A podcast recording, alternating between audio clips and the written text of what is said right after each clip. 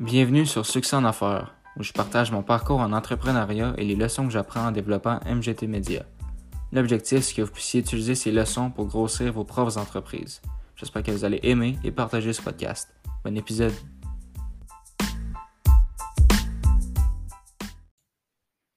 Bonjour tout le monde, j'espère que vous allez bien. Aujourd'hui, euh, je vais parler de BlackRock, puis euh, les autres gros fonds qui gèrent beaucoup d'argent aux États-Unis, comme Vanguard, mais surtout euh, BlackRock. à quel point ils contrôlent les États-Unis, les politiciens, puis les grosses entreprises, puis le monde entier, c'est complètement fou. Puis plus qu'on creuse sur le sujet, plus que c'est apeurant. Euh, donc, BlackRock, c'est une grosse entreprise, euh, énorme entreprise privée, euh, qui prennent l'argent des investisseurs puis l'investissent euh, dans des entreprises puis dans des projets pour donner un rendement. Puis j'ai écouté récemment le podcast de, Joe Rogan Experience sur Spotify avec David Bed David. David. L'épisode 2016. C'est pas la date, c'est le numéro d'épisode. Euh, je vous invite vraiment à aller écouter. Il commence à en parler de, de ça euh, environ 1h50, 1h55 euh, de, dans l'épisode. C'est là qu'il commence à parler de ça. Puis c'est fou, là. Beth David a dit. Ça a vraiment allumé une cloche dans ma tête. que BlackRock, Vanguard, puis l'autre, une autre grosse que j'ai oublié le nom, ils sont les plus gros investisseurs dans 88% des entreprises du SP500. Ça veut dire que dans les 500 entreprises publiques les plus grosses puis influentes aux États-Unis, le plus gros investisseur, c'est BlackRock, Vanguard puis l'autre, que j'ai oublié le nom. Surtout BlackRock, c'est les plus gros, avec Larry Fink. À quel point Larry Fink a de l'influence sur Biden, puis les CEO de Apple, euh, Microsoft, toutes les grosses entreprises qui peuvent faire des changements dans, nos vies, ben pas nos vies, qu'on était au Canada, mais dans la vie de tout le monde, tout le monde en fait sur Terre. C'est fou, là. Ils ont parlé aussi dans le podcast qu'une entreprise de construction qui est appuyée par BlackRock puis tout ça, ils ont eu un contrat de 400 milliards, je pense, on dit, pour reconstruire l'Ukraine après la guerre. C'est fou, là. Si on pense à ce.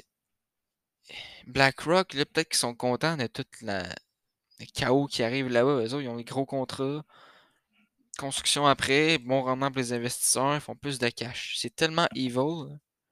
On sait pas. Ils sont dans toutes les industries. Euh, construction, services financiers, euh, agroalimentaire, la santé, l'éducation. Tout, tout, tout, tout, tout, tout, tout. Ils sont partout, partout.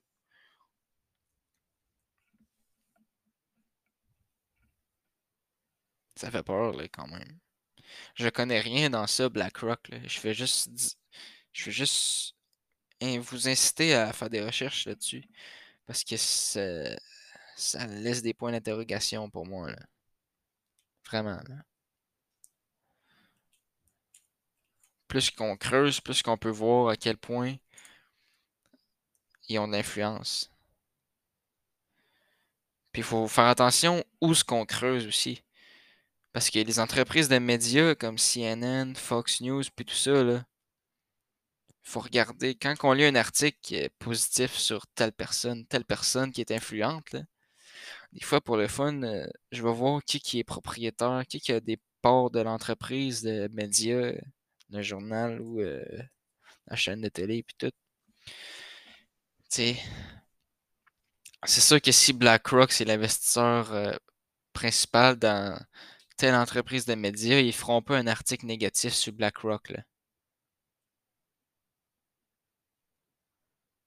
En plus de pouvoir contrôler des grosses entreprises, ils sont capables d'avoir une influence sur ce que les gens lisent. Puis ce que les gens lisent, ça impacte leur opinion personnelle aussi.